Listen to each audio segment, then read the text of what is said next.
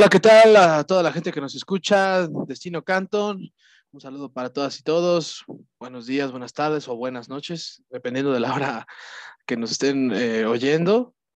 Y bueno, Santis Camilla, Alan García aquí, su servidor. Un saludo. Eh, para un nuevo episodio más. Ya saben que aquí es la, este, el dúo de episodios semanales en Destino Canton. En este caso, notamos que nos faltaron un par de secciones en el episodio anterior. Y yo creo que, hubo, mucho que discutir. Es que sí, sí era necesario retomarlo para este, que normalmente lo usamos para los mejores partidos de la semana. Desgraciadamente, pues estamos con la tendencia de quedarnos con tres, pero sí pudieron haber sido cinco sin problemas. No, bueno, es que podríamos irnos uno por uno. La verdad es que eh, esto es algo que me gusta mucho de, de la NFL y nosotros tú y yo, este, no, somos, nos gustan muchos deportes, ¿no? No solo somos de uno. Pero específicamente la NFL yo creo que es el que más eh, consistente es en cuanto al nivel promedio. O sea, puedes ver un, Jaguars este, Bengals y es un partidazo y, te diviertes mucho y son dos equipos que no valen verga. Entonces, eso me gusta mucho del NFL y podríamos irnos uno por uno y analizarlos y la verdad es que son, son muy divertidos todos, pero este, pues también queremos que esto sea algo digerible, que, que les guste escucharnos y que no digan como, ah, ya, qué pedo con este par de nerds. Mucha paja, ¿no? Mucha paja. Sí, ya. Entonces, pues no lo, no lo, vamos a hacer, nos vamos a ir con los mejores nada más.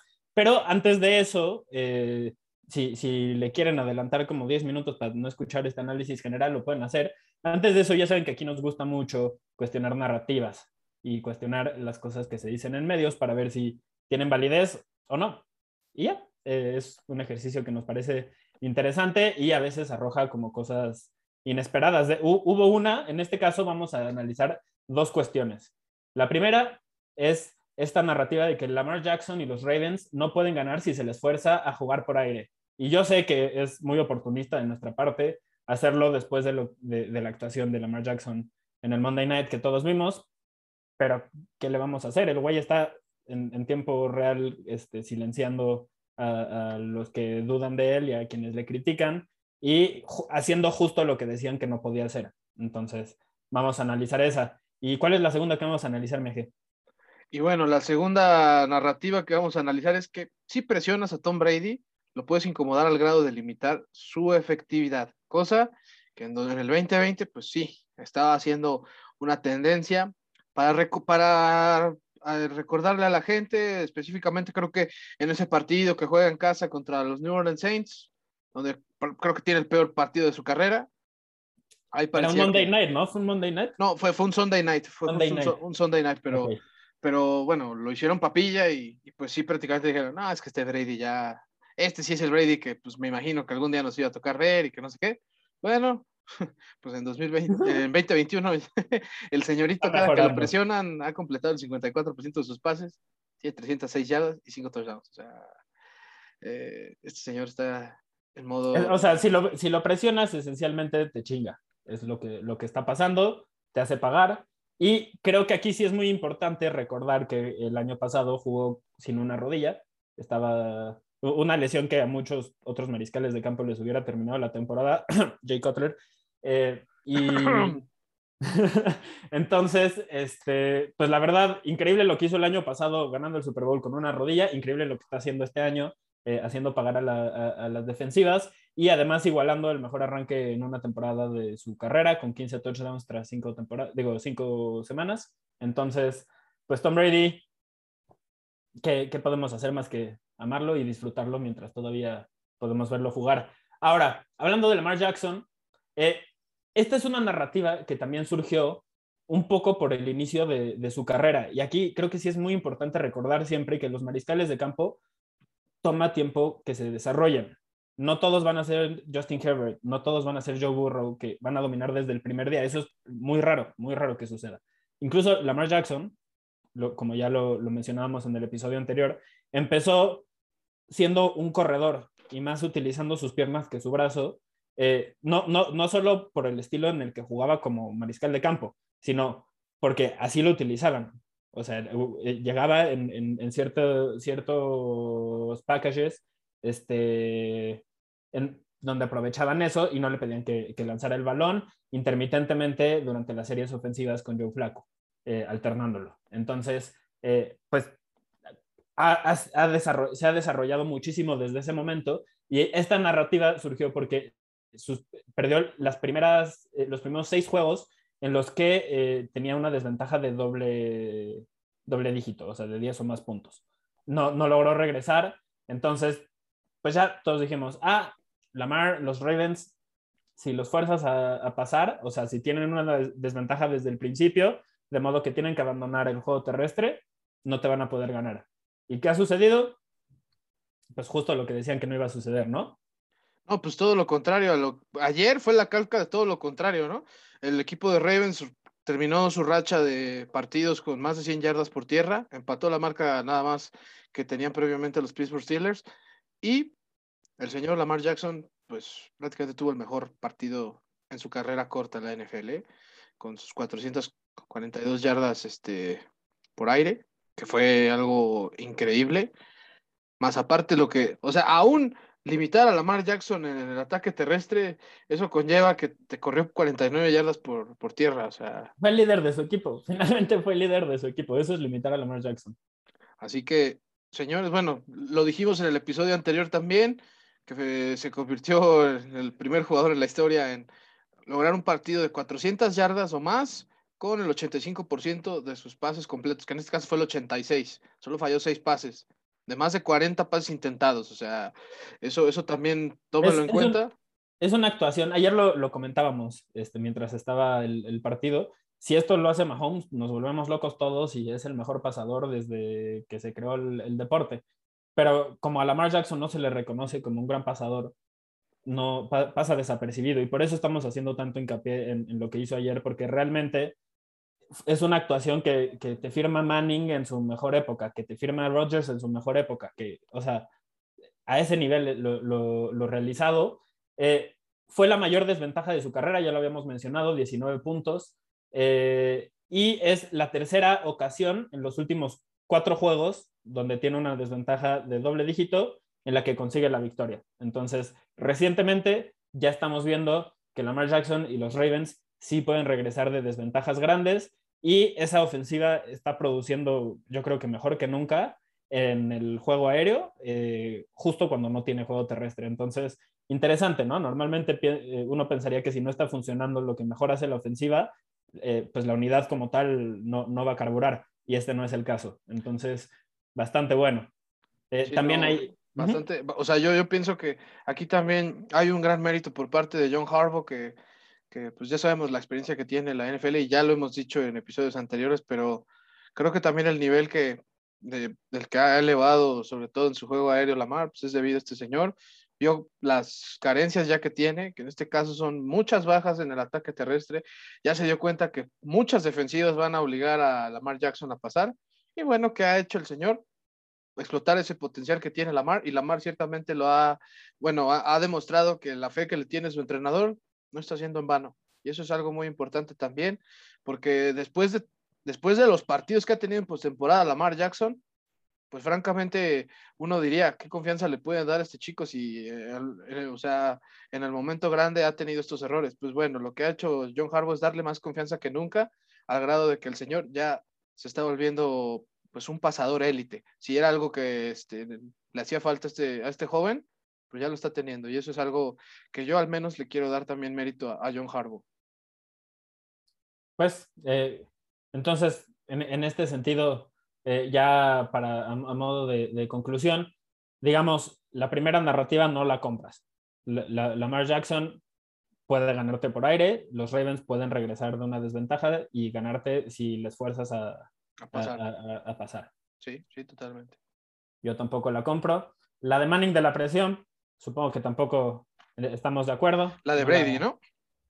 ¿Qué dije? Eh, Manning. ¿Qué cosa? Bueno, que, no, eran tan, distintos, pero, pero Brady, sí, no, tampoco la compro. Es un tipo que, pues ya, gracias a él, jugadores como Antonio Brown, por ejemplo, Antonio Brown se convirtió en el jugador más rápido en la historia de la NFL en llegar a 900 recepciones. O sea, que está jugando a un nivel altísimo, la verdad. Digo, yo sé que hay otros dos receptores más importantes eh, adelante que, que, tienen la atención de las defensivas, pero eh, lo que está haciendo Antonio Brown, la verdad, es muy impresionante, considerando como pues la ausencia que tuvo de, de la liga y el bajón y todos los temas Pero al final, pues, yo creo que ha demostrado por qué en su momento pues, era el mejor receptor de la NFL, ¿no? O sea. Sí, completamente, concuerdo. La, la, y, ahí, y aquí también se está viendo lo que es Antonio Brown eh, haciendo una pretemporada completa con el equipo, porque la verdad es que el año pasado no lo utilizaba tanto Tom Brady, por lo mismo de que pues, llegó como muy de golpe, sin tanta preparación, y pues teniendo a Mike Evans y a Chris Godwin en uno de sus mejores años, sobre todo Godwin. Y Gronkowski que también está luciendo bastante bien, es un equipo bastante, bastante profundo, la verdad. para, que, para que sepan que mantener bases en un equipo, en este caso los 22 titulares de un, de un conjunto campeón, sí deja. Sí, deja. En este caso, no, es, es, algo que nunca había pasado, entonces todos queríamos ver si, si les iba a ir bien o si este equipo se iba a ver viejo y como cansado y desgastado, un poco como los Chiefs se están viendo. Eh, la verdad, están respondiendo bastante bien. Mía G, nos gusta cuestionar narrativas de otros lugares, pero pues, ¿quién nos cuestiona a nosotros, no? También sí, no, y es, y es por eso, y es por eso que hay que, vamos a inaugurar una, la siguiente sección que, pues bueno, no sé si quieras dar, dar el intro correspondiente.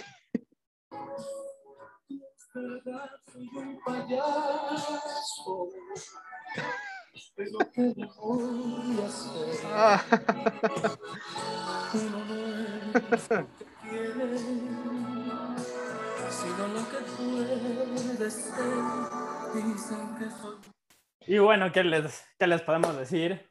Vamos a hablar de las cosas con las que hemos quedado como payasos, que nos han hecho ver muy mal. Eh, yo, por ejemplo, eh, después de tres semanas, dije que los Raiders iban a ser el último invicto de la NFL.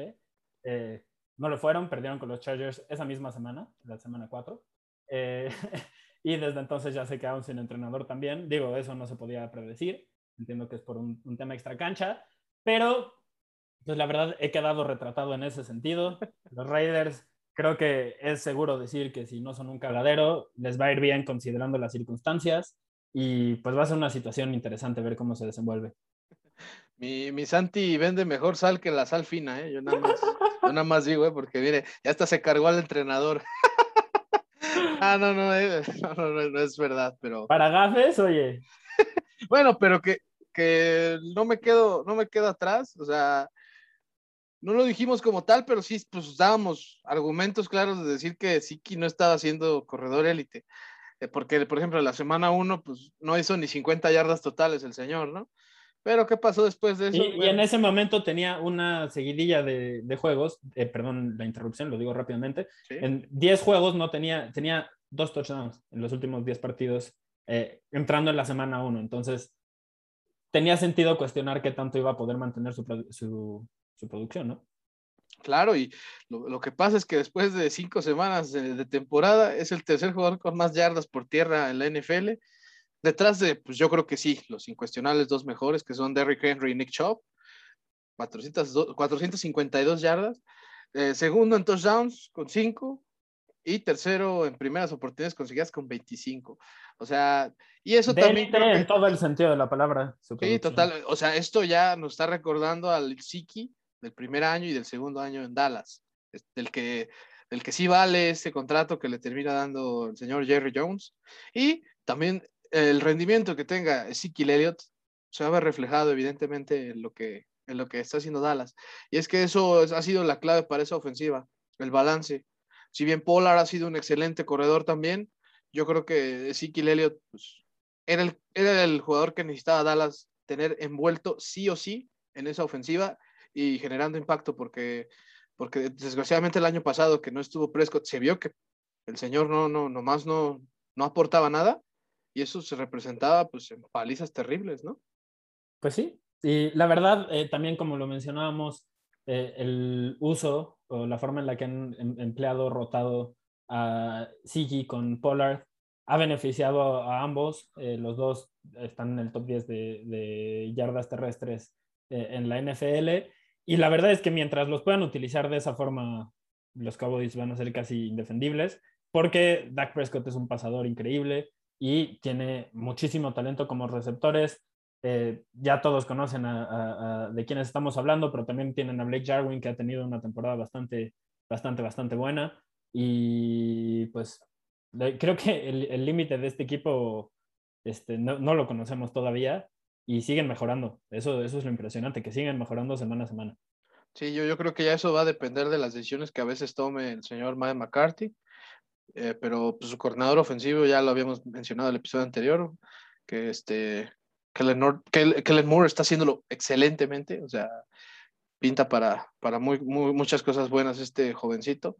Y, y, pues nada que aclarar, pues nos dejó como payasos. Bueno, este tipo de, de este, no decir de afirmaciones, pero sí, pero sí hay de comentarios que, pues definitivamente nos han dejado retratados, ¿no? Ni modo, ni modo, pero ya saben que por lo menos eh, vamos a ver y analizar lo que estamos diciendo para intentar eh, ser objetivos eh, con, con, nuestro análisis, con nuestra información. Y no ser oportunistas, exacto. Exacto, y no, no somos personas que lo sepan todo, evidentemente, pero sí intentamos verlo todo e informarnos todo lo que se puede. Entonces. Sobre todo a pues, través de lo, que se ve. Es trabajo honesto, ¿no? como, como quien dice. Pero bueno, ¿qué te parece que pasamos ahora sí a lo bueno, al análisis de los tres partidos eh, que consideramos que son los o, fueron los mejores, más divertidos, emocionantes de esta semana? Eh, en este caso vamos a analizar el Sunday Night, el Monday Night. Eh, se ha repetido en muchos casos que analicemos esos, pero pues la verdad han sido juegazos. Entonces, no, y hay, que aplaudir a la NFL por programarlos en horario prime, ¿no? O sea, no, la neta, este año se, han rifado con la forma en la que hicieron eh, el calendario, porque, o sea, parece como una serie de televisión, cada semana se va construyendo una Por ejemplo, nosotros queríamos hablar eh, de quién, quién, era mejor, si, si Herbert o si Lamar, y justo esta semana se, se enfrentan, o sea, construyeron como todo para que este enfrentamiento eh, que, que, es en el Sunday Night, si no me equivoco. No, de hecho, de este hecho creo que sí, es este, es al mediodía, porque ¿Ah, el, partido es al mediodía porque el partido es en, en Maryland, en Baltimore. El, Sunday Night es el de Seattle, ¿verdad? Contra los Steelers. Que no, que se... va a estar malón. Sí, lo peor, sí, yo creo que no lo vamos a analizar, quién sabe. No, y lo, y lo peor es que, pues, si se hubiera modificado, ya hubiera, se hubiera hecho el cambio desde, desde el domingo pasado. Pero bueno, es que también la NFL. Pero es que es hasta después, más adelante, que empiezan a hacer eso, ¿no? La, la NFL no, no, no tenía ahí como pronosticada la lesión de Russell Wilson, porque de, lo contrario, yo creo que la agarró entre la defensa de Pittsburgh y, y, la ofensiva de Russell Wilson era. Hubiera sido, sí, hubiera sido, está interesante. interesante ahí, pero, pero sí, o sea, de todas formas es el juego imperdible de la, de la semana 6, al menos a mi criterio. Concuerdo, concuerdo completamente. Eh, a ver, y hablando del, del Browns Chargers, ¿Qué, qué te parece que, que, empezamos a analizar ya ese partido? Hubo chingos de cambios de ventaja durante el juego, no parece, o sea, no sabías quién iba a ganar, de repente uno se despegaba y el otro regresaba. Eh, el pateador de, de, los Chargers se mamó, no lo metimos en la, en la conversación de, no, bueno, se lo, metimos a todos, ¿verdad? Fue sí, sí, se incluyó ahí que... Él, él, fue de los que se mamaron. Sobre todo hubo un momento en el que eh, anotaron un touchdown ya hacia el final del juego para igualar a 42 y el güey patea el, punto extra y lo, y lo, falla. Iban a perder 42-41 por culpa de, del, del, pateador. Eh, hay dos temas ahí también eh, que me parece importante mencionar y ya después te, te paso este, la pelota para, para que tú analices. Hubo dos errores de las cebras que yo considero que en este juego pesaron muchísimo. Ok. Fueron, tiene que ver con interferencias defensivas. La primera es en cuarta y, cuatro, con nueve, eh, nueve minutos en, en, el partido eh, restantes. Eh, castigan a un defensivo de los Browns, a Green, cagado que Green de los Browns, y por, por, por, un supuesto jalón sobre Mike Williams. Pero viendo la repetición, el que estaba agarrando durante toda la jugada fue Mike Williams. Entonces, ¿Cómo, es que terminó eso siendo un castigo contra Green? Yo no lo voy a entender jamás. Y de, hecho, y de hecho es el, es el AJ Green defensivo, ¿no? El, corner. Exactamente, exactamente. El falso AJ Green. Y con 20 segundos eh, restantes en, en, el partido, Diego ya está en una situación más desesperada. Y el mismo Baker Mayfield, cuando le preguntaron sobre estas dos situaciones, dijo que no, no tenía por qué este, echarle la culpa a, las cebras, que si estaban en esa situación fue por lo que dejaron de hacer. Buena respuesta. Pero bueno, en esta situación, tercera y 10, con 20 segundos en el juego, hay una interferencia defensiva muy clara sobre Donovan People Jones, que lo empujan hacia afuera de, la cancha y no marca nada. Y luego, cuando va a buscar a, T. no, no, T. Higgins, a Rashad, Higgins, eh, también hay, hay, una interferencia clara y no se marca. Dos jugadas donde en una, aunque había contacto claramente del ofensivo de los Chargers, el castigo fue contra los Browns. Y en la otra, al revés, castigan a los Browns también. Entonces, no, no sé si, si hubiera sido diferente el resultado con eso. Eh, definitivamente esa cuarta y cuatro yo creo que fue la que pesó más porque en ese anotaron un touchdown importante los Chargers. Pero, pues bueno, eh, importante mencionarlo para, para, decir este fue un juego cerrado que pudo haber ganado cualquiera, ¿no? Sí, no, o sea, voy a, voy a decirlo yo hasta ahorita y en lo que va de temporada, para mí este ha sido el mejor juego del año.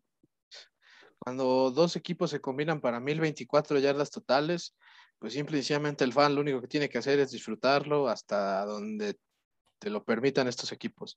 Y también se combinaron para 403 yardas totales en el cuarto cuarto. Esa es la mayor cantidad de las últimas 40 temporadas. Oye, 26 puntos de Los Ángeles nada más en el cuarto cuarto. Y, ojo a todo, o, sea, y aquí hay algo bien cañón, algo bien interesante. 23 minutos con 32 segundos fue lo que tuvo de posesión Chargers el balón. Y aún así metió 47 puntos. Estamos hablando que metió de a dos puntos por minuto. O sea, eso es una locura, es una locura lo que hizo Los Ángeles. Justin Herbert, algo increíble, eh, justo en ese dato que mencionas, ¿cómo sucede? Bueno, con, las jugadas largas, ¿no? Con, la explosividad de esta ofensiva.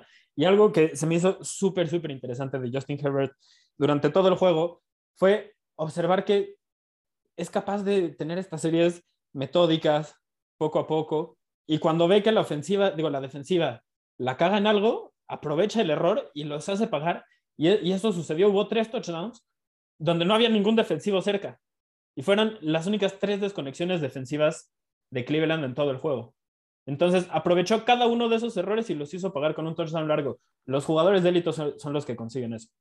Sí, no, la, la, visión que tiene este señor, y no solo estoy hablando de, de, cada jugada, sino la forma en la que está viendo cómo va evolucionando la defensiva por cada jugada que le, están le está haciendo. La paciencia. Es, es, es increíble, o sea, los touchdowns que hace con Mike Williams, pues sí, ya son, son una forma de dominio mental que tiene Herbert sobre esa defensa, que pues simple y sencillamente imparable. Y sobre todo en el cuarto cuarto, que fue donde consiguió 209 yardas, 12 de 18, es verdad, falló seis pases, pero 209 yardas en el último cuarto con dos touchdowns. Oye, este señor no se va a rendir nunca. Y, hay, un, dato, no lo recuerdo exactamente, pero esencialmente lo, lo, que demostraba era que si lanzas para muchas yardas en el último cuarto, quiere decir que vas perdiendo por bastante, porque si no, no estarías lanzando el balón, evidentemente. Entonces, los mariscales de campo que intentan eso casi siempre pierden y, que tienen chingos de yardas al final del, del, partido, en el último cuarto, casi siempre pierden. Y Herbert ganó. Eso es algo que no siempre sucede. Y también me parece muy interesante, tú decías, imparable. O sea, que, que, es un juego mental que ya piensas, es que este güey es imparable. Sí me parece que una discusión interesante que sale a raíz de este juego es como la importancia de tener un jugador que te da eso, porque Baker Mayfield del otro lado, la, la ofensiva de, los Browns también fue imparable durante casi todo el juego, pero no, no por Mayfield, fue por Chubb y por Hunt. Sí, que tuvieron tres touchdowns entre los dos. Más de 200 yardas por tierra. Sí, sí, sí. no, le, puedes pedir mucho, a, no, le puedes pedir mucho a, tu ataque terrestre cuando te haces eso. O sea, ya lo... no, ya te dio, te, dio, te dio todo. Eh, Chubb y Hunt son corredores, eh, cada uno individualmente de top 10. Pero a lo que iba con esto es que hacia el final del juego, los Browns todavía tuvieron una oportunidad de ganar. Y creo que nadie tenía la confianza de que Baker Mayfield lanzando el balón pudiera conseguir la victoria. Y si hubiera sido al revés, creo que el, el, se hubiera sentido diferente. O sea, hay más confianza en que Herbert puede conseguir algo así que en que Mayfield puede conseguir algo así. A pesar de que están en momentos muy distintos de su desarrollo, uno debería en teoría, considerando que ambos son mariscales de campo franquicia, uno en teoría debería de hacer las cosas mejor que el otro, dado que es más veterano, tiene más tiempo en la liga. Y sin embargo, ese, no, no sé cómo lo veas tú, digo, no, me queda claro que tú, a ti te encanta Herbert, pero demuestra la importancia de tener a un mariscal de campo así, ¿no? Que te da la oportunidad de ganar, aunque el, aunque el equipo alrededor no responda, porque su defensiva los hicieron mierda. Y de todos modos, ganó. Sí, no, o sea, yo pienso que Mayfield también es un gran coreback, o sea, no tuvo pérdidas de balón, o sea, es algo que no, también... jugó bien. Es, es, algo que también se debe decir, o sea... Es muy bueno, muy bueno. Eh, es más, ya lo habías dicho el otro, el otro día, este, 463 veces había pasado que un equipo había anotado 40 puntos sin entregas de balón y nunca había perdido. Eh, fue esta o sea, es para que lo retraten. Es la primera vez que un equipo pierde a pesar de anotar 40 puntos y no entregar el balón. Eso es algo increíble y eso es algo que, que pues también habla de la explosividad que puede tener la ofensiva de los Chargers, pero la verdad es que Mayfield hizo un gran partido, o sea, 305 yardas, 23 de 32 este, en pases este, intentados, dos touchdowns, no tuvo, no tuvo un mal día el señor. desgraciadamente, ahí pues pasó este, estos detalles que también son ciertos, los de, lo, de las interferencias defensivas, que yo también estoy de acuerdo que sí las había sobre Donovan People, Jones y Rashad Higgins, pero la verdad es que pues, el, el, el, paréntesis que hay para Browns ahí es que dejó ir una ventaja de más de 10 puntos en el tercer cuarto. Sí, definitivamente. Y que una defensiva que en teoría es de las mejores de, la liga, pues este, no, no pudo hacer nada contra Justin Herbert. Pero eh, pues para mí la conclusión que yo me llevo de, este partido es que no importa el, equipo, importa el mariscal de campo. Y sí se me hace que los Browns están llegando a un punto bien interesante donde van a, tener que, decidir si qué tanto dinero le dan a, Baker Mayfield o cómo manejan esa situación. Eh, porque quizás o sea, quizás se está repitiendo lo de Jared Goff, lo de Carson Wentz, donde tuvo mucho éxito temprano en su carrera, les dan este, contratos muy, muy, muy altos, digo, muy grandes, con un salario muy alto, y después de unos años resulta que ya que no pueden construir un equipo tan competitivo alrededor de ellos porque están cargando con el salario de ese mariscal de campo, estos güeyes no pueden elevar a los demás para seguir compitiendo. Porque creo que los dos somos muy fans de los Chargers, pero creo que ninguno de los dos elegiría la plantilla de, de Los Ángeles por encima de la de Cleveland. Sí, no, sobre todo con los corredores que, que tiene Browns, no hay forma. Claro, Y, y, y, yo creo que la única cosa en la que tiene ventaja eh, los Chargers, o tiene ventaja Herbert, son los receptores. Aunque también ese es un tema de, de, ahí con Mayfield, cómo es que tienes Odell Beckham Jr. jugando bien, porque además no, no es como que él esté jugando mal, pero no lo busca simplemente no lo busca. No, sí, no, no, no, tiene su mejor receptor a Jarvis Landry, o bueno, con el que mejor conecta, y busca en Joku en lugar de buscar a, a Beckham, a Beckham Jr. Que do, dos recepciones, 20 yardas, no es algo pues, usual para un receptor uno, ¿no? Incluso, y, y que además incluso, una de esas fue muy buena, o sea, ¿sí? ajustó completamente, y estaba cubierto y el güey de todos modos tuvo la recepción. Ahí es cuando hay, hay ciertos receptores que dices, está abierto aunque no está abierto. ¿no? Sí, de Andrew Hopkins, Davante Adams, lo que mencionamos de Davante Adams, todos sabemos que lo van a buscar y de todos modos lo completan. ¿Por qué? Porque ese güey, si, si, si confías en él, va a conseguir el balón. Y no es, no es algo que pase con Mayfield teniendo un receptor de élite. Por alguna razón falta algo ahí.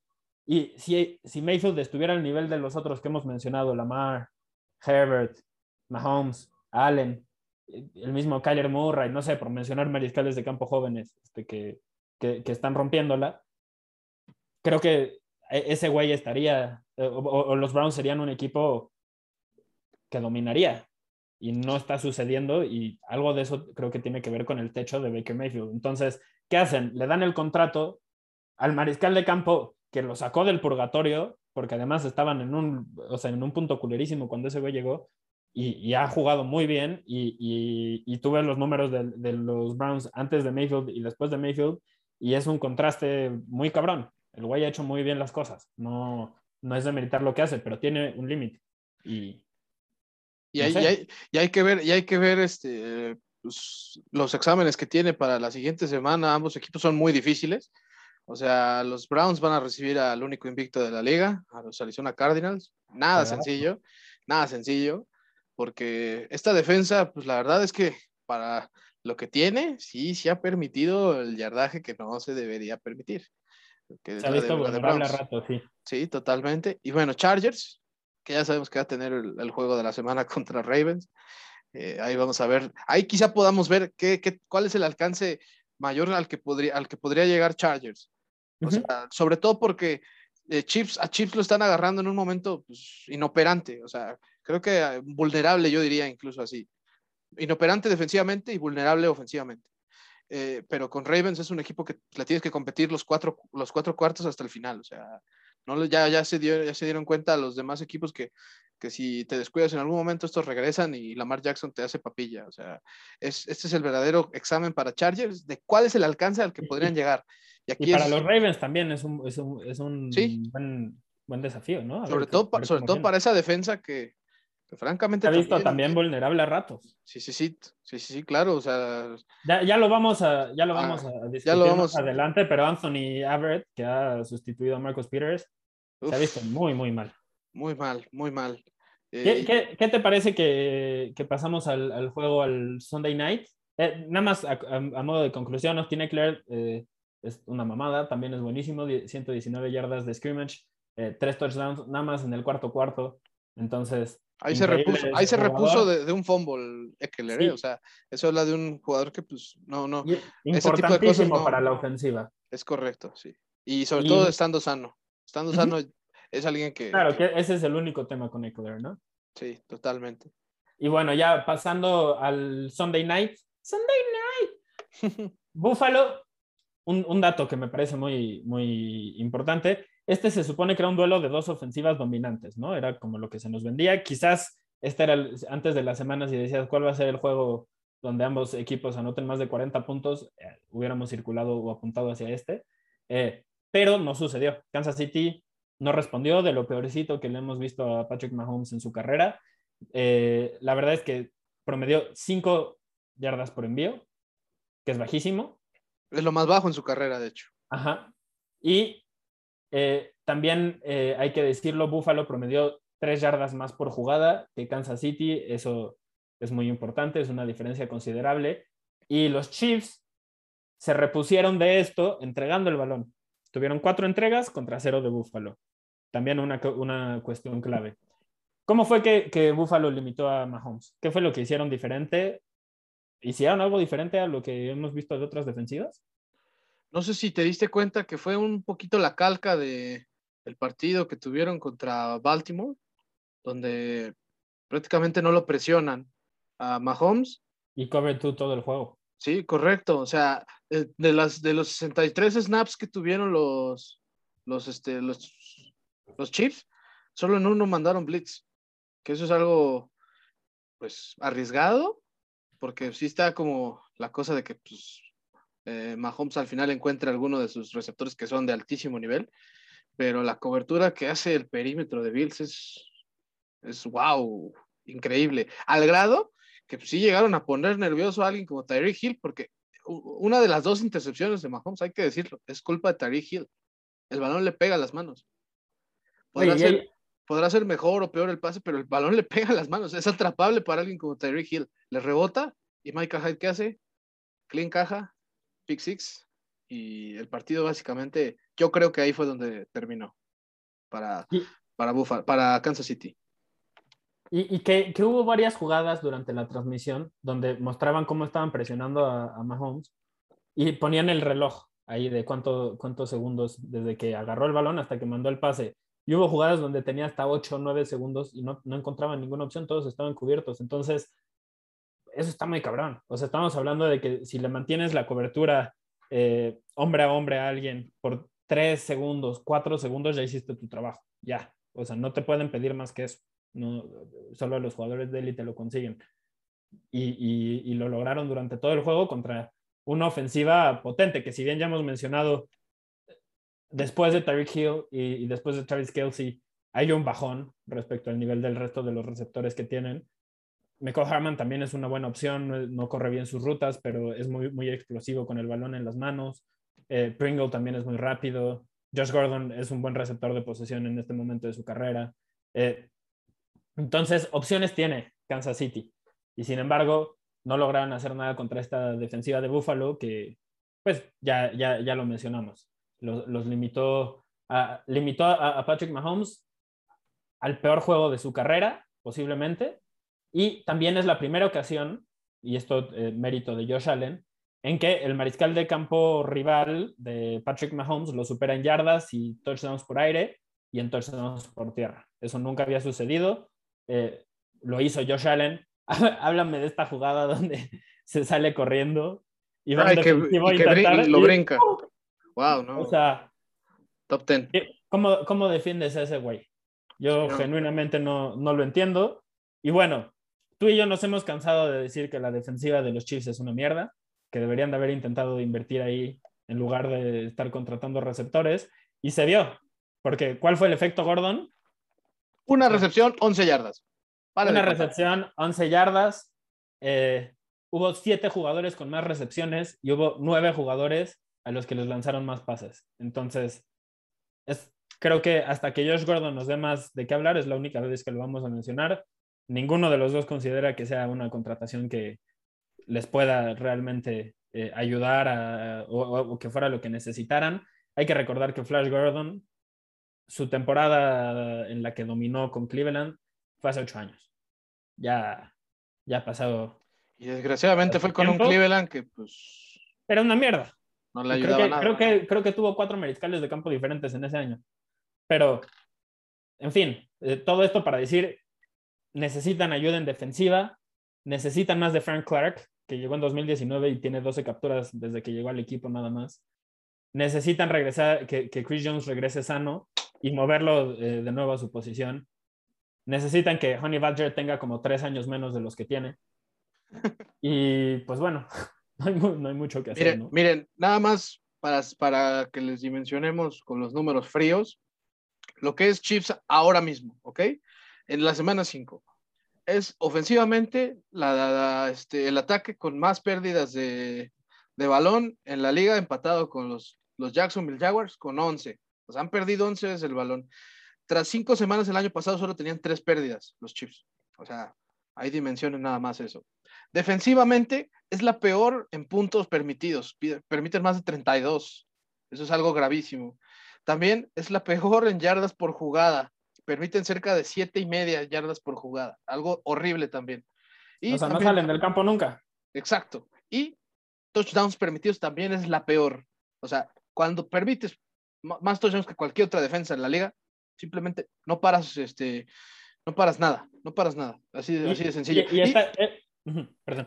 No, y acá está, acá está, esto sigue, esto sigue, o sea, es la segunda peor en cuanto a yardas permitidas, o sea, solo están abajo de los Tennessee Titans que pues ya vimos también que han mostrado que si van a pasar es porque están en una división en la que desgraciadamente Colts tuvo un calendario difícil al principio del año y los otros dos equipos y lesiones, muchas ya están, ya están, los otros este, son, son malísimos. Exacto. Y, los, Jaguars y los Texans. Y, qué bueno que Santi mencionó lo de las capturas, porque ¿qué equipo es el que menos capturas tiene en la NFL? Los Chiefs. o sea, ya, estamos hablando de un equipo que en teoría está construido justo para llegarle al mariscal de campo y forzar entregas de balón. Esas son las dos, o sea, sabemos que te van a permitir un chingo de yardas, pero esas son las dos cosas que hacían bien y no están consiguiendo ninguna de las dos, pero están permitiendo más yardas que nunca. Entonces, algo tienen que hacer para solucionarlo. Vamos a ver qué sucede. Ahora, también una cuestión que quizás no estamos considerando en, este análisis, o al menos yo no, he visto que, nosotros no lo habíamos mencionado y no he visto que, se mencione en otros lugares, es la efectividad que suelen tener los equipos cuando pierden el Super Bowl. Normalmente les va mal. La temporada después de, perder un Super Bowl es como, casi casi la describen como una temporada, como si tuvieras resaca toda la temporada. Porque todos los demás tuvieron más tiempo para descansar, porque tú jugaste el, fútbol americano más intenso mientras los demás estaban de vacaciones. Entonces, y, además mentalmente te llevaste al máximo para perder en el último momento. Y eso tiene un desgaste muy importante. Solo uno de siete equipos perdedores de Super Bowl que tenían récord perdedor después de cinco jornadas, cinco fechas, solo uno de siete ha llegado a postemporada, los Seahawks en, en 2015. Todos los demás estuvieron fuera. Entonces, no estamos diciendo que Kansas City quede fuera. Yo considero que tienen suficiente talento para llegar a, playoffs, aunque sea de wild card, así pensando. O sea, pues, eso no, pues, aunque sea abusando del, nuevo este, formato de, de postemporada. O sea, no, no creo que queden fuera, no es realista, no con Mahomes. O sea, tendría que ser Mahomes tener alguna lesión o algo así más raro, pero no creo que suceda. Ahora bien, tienen la historia en su contra y, eso también quizás sea importante tomarlo, tomarlo en cuenta. Em, no sé si quieras analizar algo más de, este partido o nos seguimos recio con el Monday Night. Yo creo que antes nada más de seguir con el Monday Night, solo voy a decir que Leslie Fraser, wow, qué plan de, qué, qué, clase de plan de juego defensivamente de Bills. Si bien es cierto que no había blanqueado en sus últimos dos partidos, lo que le acaba de hacer a los Chiefs el domingo pasado es una humillación que, que wow, hay que aplaudirla, ¿eh? que esa es simple y sencillamente del trabajo del día a día. Y la verdad, qué bien que Leslie Fraser, regresó al NFL y, más en lo que sabe, porque como head coach quizá no le fue tan bien, pero como coordinador defensivo, wow. Así de sencillo. Es lo, es lo, último que quería finiquitar de este juego. Me parece un apunte muy, muy válido. Concuerdo completamente que Leslie Fraser está haciendo un gran, gran trabajo. Eh, el Monday Night. Qué juego, de, contrastes, ¿no? De, dos mitades muy, muy diferentes. La primera dominada por Indianapolis. Creo que es el mejor partido, incluso habiendo perdido, es el mejor partido de la temporada de los Colts. Em, la defensiva se vio muy bien en la primera mitad. O sea, sobre todo el primer cuarto, los Ravens no hicieron nada, patearon las primeras cuatro ofensivas y eh, se igualó, si no me equivoco, la, fue la menor eh, cantidad de puntos que Lamar Jackson ha tenido en una mitad. Eh, en la primera. Entonces, estamos hablando de que la primera mitad funcionó. Funcionó el plan de juego que, tenían de forzarlo a, ganar por aire dentro de la bolsa de protección, considerando que no tiene tantas armas, aunque hemos mencionado que, tiene más que en el pasado, tampoco es como que puede, no, son los Bengals que tienen tres receptores muy, muy buenos, no, no son alguien así. Se siente raro decir los Bengals en una este, frase así, pero creo que sí. Em, Carson Wentz, no sé qué te... Eh, ya hemos hablado mucho de Lamar, ahorita vamos a seguir este, como fanboys, pero ¿qué, ¿qué te parece de la actuación de, Carson Wentz? Y los Colts no hemos podido hablar tanto de ellos porque la verdad no nos han dado mucho de qué hablar, pero este juego fue muy bueno y nos da la oportunidad de, de, analizar lo que ha realizado Carson Wentz, no solo, no solo en este partido, sino en toda la temporada. Yo creo que Carson Wentz ha tenido su mejor partido desde en mucho tiempo.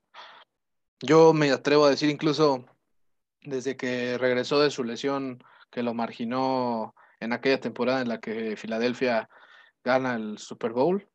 Yo pienso que Wentz, la verdad, demostró, demostró que tomando las decisiones correctas y conociendo las condiciones en las que está, puede regalarte buenas cosas y ahí lo entendió bien el entrenador en jefe Reich porque la primera mitad, salvo esa pérdida de balón que tuvo Wentz, yo creo que fue casi perfecta.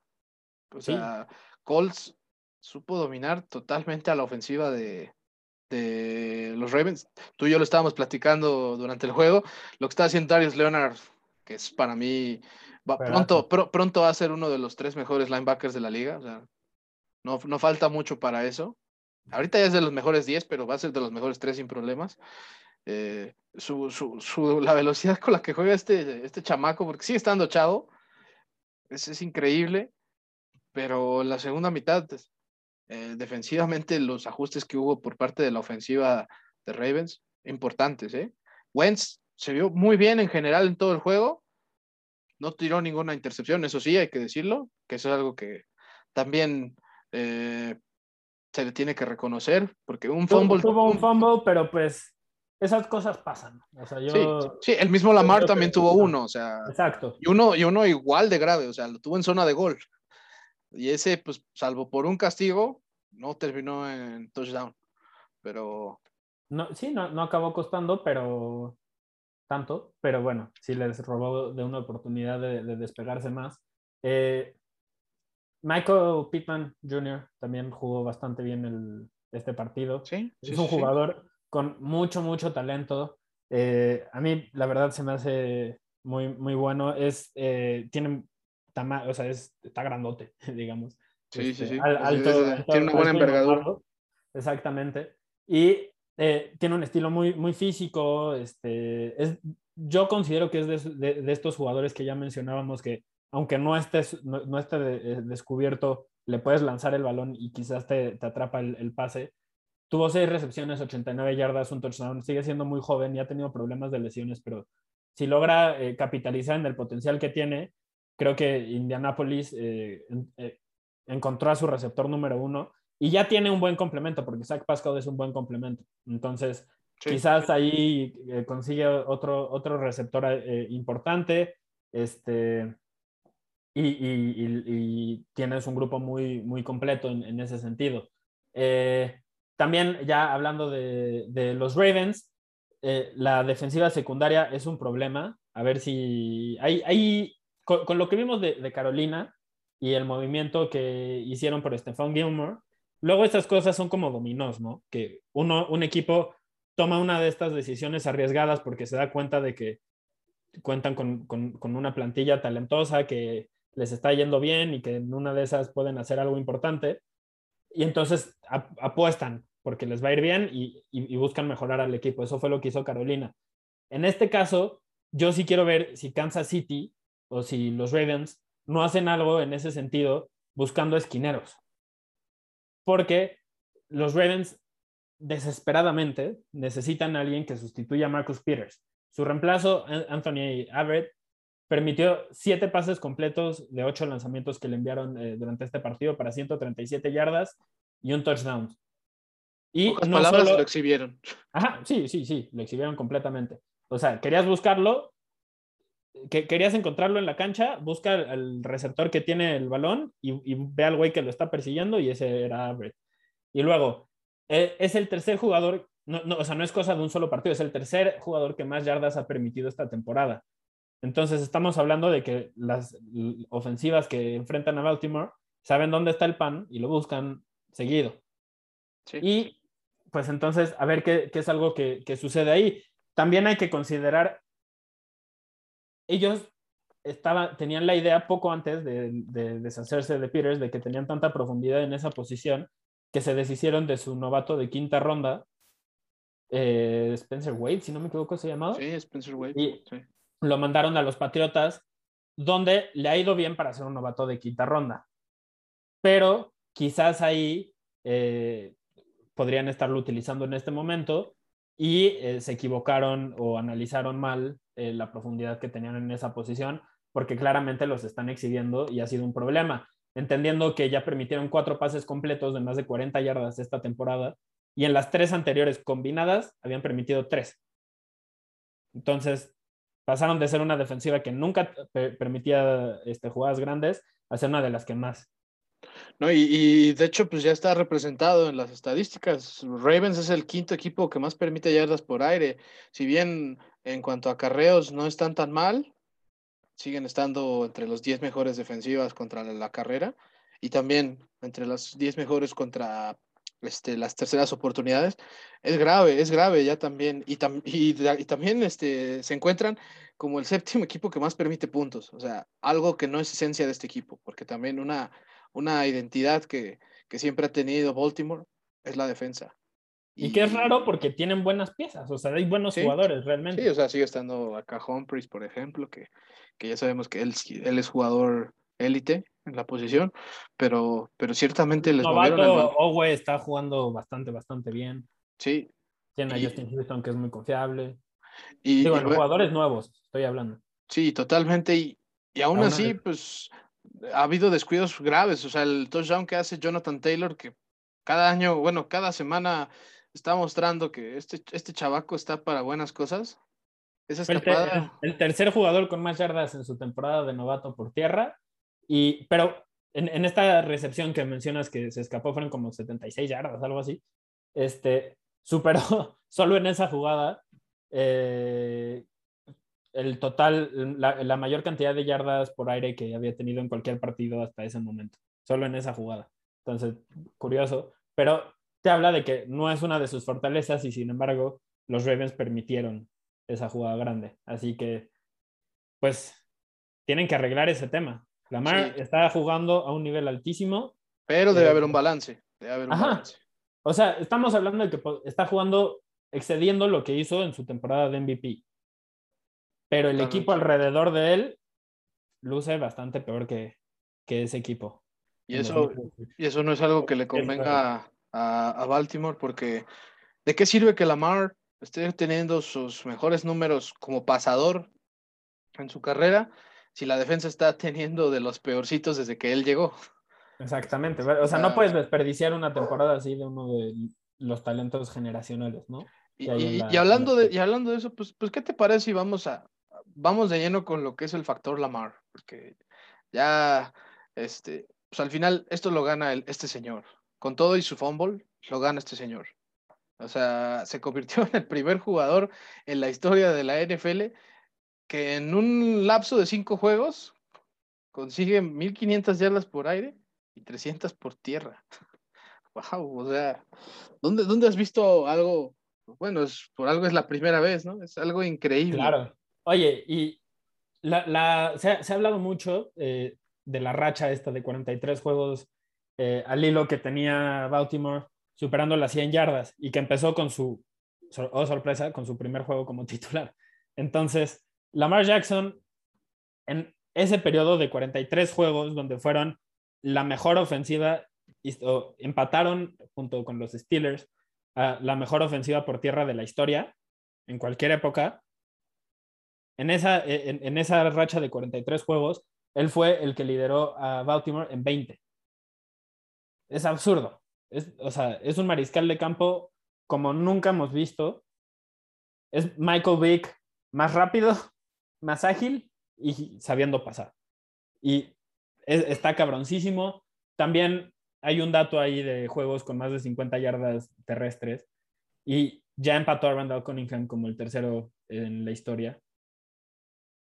Y estamos hablando de que no tiene 27 años, 26 años. O sea, tiene, es su cuarto año en la liga, para que, para que lo entiendan, para que lo dimensionen. Y, eventualmente él sabe, todos sabemos que va a tener que volverse un jugador que gane solo eh, dentro de la bolsa de protección. Pero es que ya, ya está demostrando que lo puede hacer desde ahorita.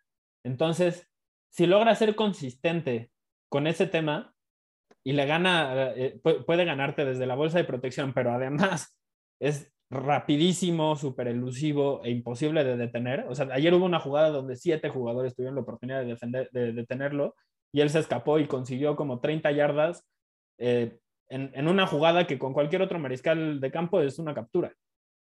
Entonces, absurdo, absurdo el nivel de, de este güey. No, pues mira, lanzó yo, el día de ayer lanzó 43 pases, completó 37. ¿Y cuántos de esos crees que tiró fuera de la bolsa de protección? Uno nada más. Uno. O sea, la gente le está pidiendo a este señor que pase y además lo hizo como el coreback tradicional, desde la bolsa de protección. Mientras lideró también a su equipo en yardas. En yardas por tierra, que fueron 62. Exacto, en yardas por tierra. Entonces, o sea, la versatilidad de, de Lamar es algo que nunca hemos visto antes la durabilidad también para un jugador que eh, con el estilo que tiene. Pero es que también, ¿qué, ¿qué, tan seguido ves que le metan un potazo así? Que, que neta digas, es, que, es, que, es que eso es quizá mi temor con, con Lamar, que no le han metido un golpe de esos y, pues francamente un corredor... ¿Por qué no se lo han metido cuando el güey lleva 43 juegos al hilo corriendo un chingo? Ah, porque pues también sabe, exacto, sabe, moverse. Sí, totalmente. Como lo que se mencionaba antes de, Manning o de Brady, que saben cuando les va a llegar la captura, entonces se dejan caer. Pues este güey es así, pero te consigue, después de conseguirte 15 yardas por tierra y mover las, las cadenas. Entonces. Sí, no, este, este compa no le da más allá de un calambre. que, ya, que ya lo vimos en su momento, y aún así es capaz de regresar de ese calambrito y, remontar un partido. O sea, a mí no me engañan, calambre. Entonces, pero sí, Sí, sí, sí, concordamos en que lo, lo, que, lo que realizó ayer Lamar Jackson, yo nunca lo, lo había visto. Y, es, algo sin precedentes, algo sin precedentes. Honestamente, este güey tiene un rato donde yo solo lo veo y disfruto. O sea, ya, no, no, es como, como Mahomes un poco, como Brady, que, como Rodgers. Nada más agradeces que los puedes ver y, y disfrutas y esperas que a tu equipo no les toque enfrentarse con ellos tan seguido. Uh, no, pues aquí no se puede porque eso, en mi caso deben ser dos veces al año. Ah, ya lo siento por ti, güey.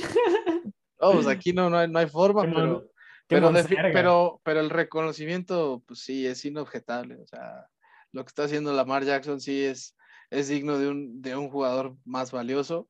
Vamos a ver qué tanto puede que mantener este nivel. No estoy diciendo que, que, que vuelva a ser un partido de 400 yardas, no, no, no estoy diciendo eso. Pero, este, pues sí cargar con un equipo que al menos del otro lado, del otro costado, sí se está viendo limitado y que pues sí le están dejando la chamba a él.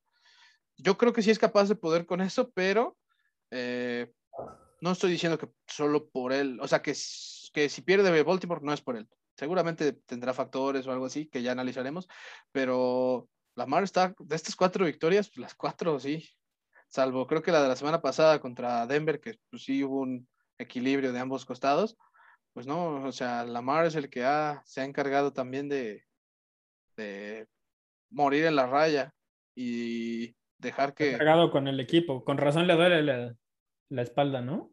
Sí, sí, sí, totalmente, pero lo que está haciendo Lamar Jackson es, es increíble, cada vez está, insisto, más matrimoniado con Hollywood Brown y con Mark Andrews, o sea, entre los dos se echaron más de la mitad de las yardas por aire que lanzó Lamar, ya sabe con quién irse cada que lo necesite, ya conoce bien las rutas de sus jugadores, porque el no salir de la bolsa de protección habla de que ya no tiene que improvisar el señor, o sea, ya tiene bien ubicado dónde va a estar Exacto. Eh, Lamar Jackson. Y él mismo lo dijo en su entrevista después del juego, como entré en una zona, o sea, como, y, y ya, o sea, el juego se, se alentó, veía perfectamente lo que estaba pasando o sea, esas son las cosas que escuchas de Tom Brady, que escuchas de Michael Jordan, que escuchas de, gente así. Y, bueno, que lo haya reflejado en el campo, o sea, que no sea un hablador que, lo dice este, después de una actuación normalita. O sea, genuinamente lo que hizo ayer es una actuación que cuando, cuando se recuerde el, top ten de, de sus mejores juegos, este va a estar hasta arriba. Al menos hasta ahora sí lo está porque su carrera es corta, pero sí, o sea, definitivamente top 5 de aquí a que se acabe su carrera, sin problemas, porque esto, esto sí es, es increíble. Recordé usted que solo falló dos pases en toda la segunda mitad. Cuando te fallan dos pases en la segunda mitad, ¿qué, qué, o sea, ¿qué más le puedes pedir a tu coreback? Y, y es que los Colts jugaron bien, o sea, a ver, también, obviamente, yo sé, no podemos terminar de analizar este juego sin mencionar, los Colts pudieron haber ganado si tuvieran un pateador no, que, no lesionado. ¿no? Porque Rodrigo sí. Blankenship, mi Rodri, eh, pues no, la cadera estaba mal, claramente no confiaban en él. Eh, hacia el final de la primera mitad hubo como esta secuencia donde lanzan a, mandan a Rigoberto Sánchez a que patee el gol de campo y que Naheem Hines eh, es el holder y luego hay un castigo porque salta Humphrey y entonces los mueven cinco yardas y regresa Blankenship y, y o sea, no confiaban en él y, falló ese, si no me equivoco, falló ese gol de campo. Sí, no, y un punto extra también. Y también. Y un punto extra y pues luego para ganar el juego también. Es que, es que ese, y es que ese gol de campo lo tenían que patear sí o sí. O sea, la realidad es que no, no podían darse el lujo de mandar un Ave María o algo así. Ahí sí te tenías que arriesgar con eso. O sea, hacer aunque sea la milagrosa de que sí le haya salido bien la patada, ¿no? Pero. pero la razón, razón por la cual yo, yo mencionaba en el episodio anterior que considero que los Colts son un equipo que se puede reponer del, del momento actual porque le pudieron, o sea, ayer merecieron ganar, incluso con la actuación de Lamar que ya eh, eh, hemos resaltado y hemos compartido. El que, tuvo el, que tuvo el gane fue Indianapolis. chingos de, exacto, o sea, entonces, pues supongo que no hay, yo sé que no hay, no hay derrotas o victorias morales, pero pues esto es lo más cercano a una, Sí, no, y recordemos que también le hicieron partido a los Rams en la semana 2, o sea, este equipo no es poca cosa, es mucho más de lo que su récord dice. Seguramente. A ver, tenía expectativas de Super Bowl. Están 1-4, sí, pero este equipo tiene mucho talento. Muchísimo. Y joven, joven. O sea, este equipo en unos, en unos dos, tres años eh, se supone que tiene que estar, tiene que estar al menos eh, disputando su división hasta arriba. Ahí. Es como la proyección que se le, que se le tiene a un equipo con un talento muy joven y bastante bueno, como lo, como lo es Indianapolis. Que pues ayer pues sí, careció de ciertos factores, hubo ahí detallitos este, pues a la defensiva en la segunda mitad, claro, pero, pero la verdad es un juego muy digno el que hizo Indianapolis. O sea, eh, si Con la cabeza en alto, digamos. Sí, correcto. O sea, mal no jugó ese equipo. No supo sostener una ventaja, pero no jugó mal ese equipo. No me parece que haya jugado mal. Marlon Mack, eh, cuatro acarreos, 49 yardas. Lindo, lindo verlo de regreso y, y rindiendo un poco. Eh, muy limitado, entendemos, pero lo hizo bien. Eh, es un jugador que está buscando ser intercambiado. Eh, si yo soy alguien como San Francisco o como Baltimore, ya estoy, ya estoy viendo qué es lo que quieren por él. Una de sexta ronda, una de séptima, o sea, si Stefan Gilmore lo intercambian por una de sexta ronda. Pues yo, creo, que, igual, sí. Algo, algo puedes soltar por Marlon Mack y a ver si, a ver si te da, no sé, o sea, si, si, si es la diferencia en uno o dos juegos, o sea, que ¿prefieres eso o una selección de séptima ronda, no? Sí, totalmente. Pues a ver, qué, a ver qué sucede con esa situación y solo quería resaltar que no nos fuéramos sin, sin mencionar eso porque es un gran jugador que ha tenido problemas de lesiones, pero que siempre que está en el campo lo ha hecho bien. Entonces esperemos que tenga otra oportunidad de seguir demostrando. Y pues ya para finalizar, pues solo vamos a dar como el, el, pequeño intro a lo que va a ser la semana 6. Los Buccaneers van a visitar este, la ciudad del amor fraternal cuando vayan a, este, al campo de los Philadelphia Eagles el jueves por la noche. Buen partido ahí de, para Tom Brady que yo quiero ver a Jalen Hurt contra esa defensiva, a ver qué es lo que puede hacer. Es un jugador que me ha gustado mucho su rendimiento, pero que el equipo quizás no, no acompaña. Un duelo, un duelo este, de Florida, pero jugado en Londres, que es el que va a iniciar la jornada dominical. Los Dolphins contra los Jacksonville Jaguars eh, al mediodía, los Bengals contra los Detroit Lions, Chips visita al Washington Football Team, los Vikings a los Carolina Panthers, los Texans ahí visitarán Indianapolis, los Rams a los New York Giants, los Chargers a los Baltimore Ravens. Eh, es obligatorio ver ese partido, o al menos seguirlo porque la verdad es, no se van a, van a, va a ser un espectáculo.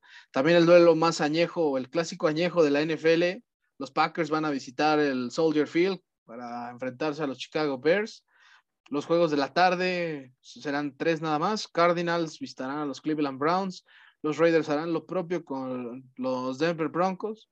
Y bueno, un duelo ahí como interesante entre los Dallas Cowboys visitando Foxborough para enfrentarse a los New England Patriots. Ya el Sunday night, como ya bien lo habíamos dicho al principio de este, este capítulo, Seattle Seahawks visitarán el Heinz Field para, para verse las caras contra los Pittsburgh Steelers y el Monday night, Bills de Buffalo van este, al estadio de los Tennessee Titans, donde pues ya estaremos viendo qué onda con esa defensa, que yo sí la quiero ver, esa defensa contra la tierra. Sí, concuerdo completamente. Si tuvieras que quedarte, si tuvieras que quedarte con un partido y vamos a quitar de la lista el Chargers Ravens porque sería trampa, pero eh, si tuvieras que quedarte con un juego, ¿cuál, ¿cuál verías y por qué? ¿Cuál vería? Yo creo que sí me quedaría con el Bills Titans, y justo por lo que dije, porque Bills ha sido increíble contra la carrera, pero, pero, ahí está el único pero que voy a poner. No creo que todavía haya enfrentado a el equipo terrestre. Y este domingo, y este lunes por la noche, sí lo va a hacer, que es contra Tennessee, que tiene al mejor corredor de la liga. Y pues no creo que Tannehill pues, venga con su mejor nivel, pero Derrick Henry pues, sí se va a enfrentar a una defensa que, en serio, no te deja correr el balón. y, pues a ver qué, qué, pueden hacer ahí las trincheras este, para ver qué, qué, lado, qué lado se impone más, ¿no? Pues sí, buen juego, buen juego, concuerdo. No sé eh, con cuál te quedas fíjate, fíjate que yo estaba entre ese y el de los Cardinals contra los Browns. Creo que es otro partido con. Híjole, no sé. creo que es, es, un juego con potencial de repetir lo, lo sucedido la semana pasada, pero eh, los Cardinals ya también demostraron que hay cómo limitarlos. O bueno, los 49ers contra los Cardinals demostraron que hay cómo limitarlos. Entonces, en una de esas eh, termina siendo un juego defensivo. Esperemos que no Eh, pero también, pues es más interesante porque los Browns están justo en la discusión esa que mencionábamos, ¿no? De ver si extienden o no a Baker Mayfield y se siguen enfrentando a equipos con mariscales de campo jóvenes que ya están produciendo un nivel más alto que él o más jóvenes que él, que, que, ya lo superan. Entonces, pues va a ser interesante porque eh, no, el, equipo, el mejor equipo no ha ganado en, esos enfrentamientos, sino el mejor mariscal de campo. Y veremos si, si se mantiene eh, y, y de esa forma Arizona se queda como el último invicto otra semana más. Así que pues ya estaremos al pendiente de lo que sucede en la semana 6 y con esto concluye este episodio de análisis de los mejores juegos de la semana 5, mi Santi. Un gustazo como siempre compartir esto contigo. Y pues también muchas gracias. Muchas gracias.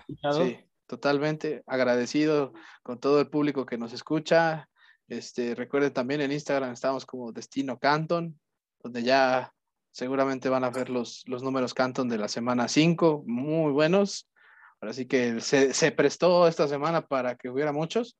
Y pues ya, ahí este, estén siguiéndonos. Y de verdad, muchas gracias por, por escucharnos. Y ya nos estaremos viendo la próxima semana, Santi. Así que te mando un saludo. Muchas gracias. Que te un saludo. Si les gusta el podcast, compártenselo a alguien que crean que le pueda gustar el más nerd de deportes que conozcan a ese vato. O de NFL, cualquiera.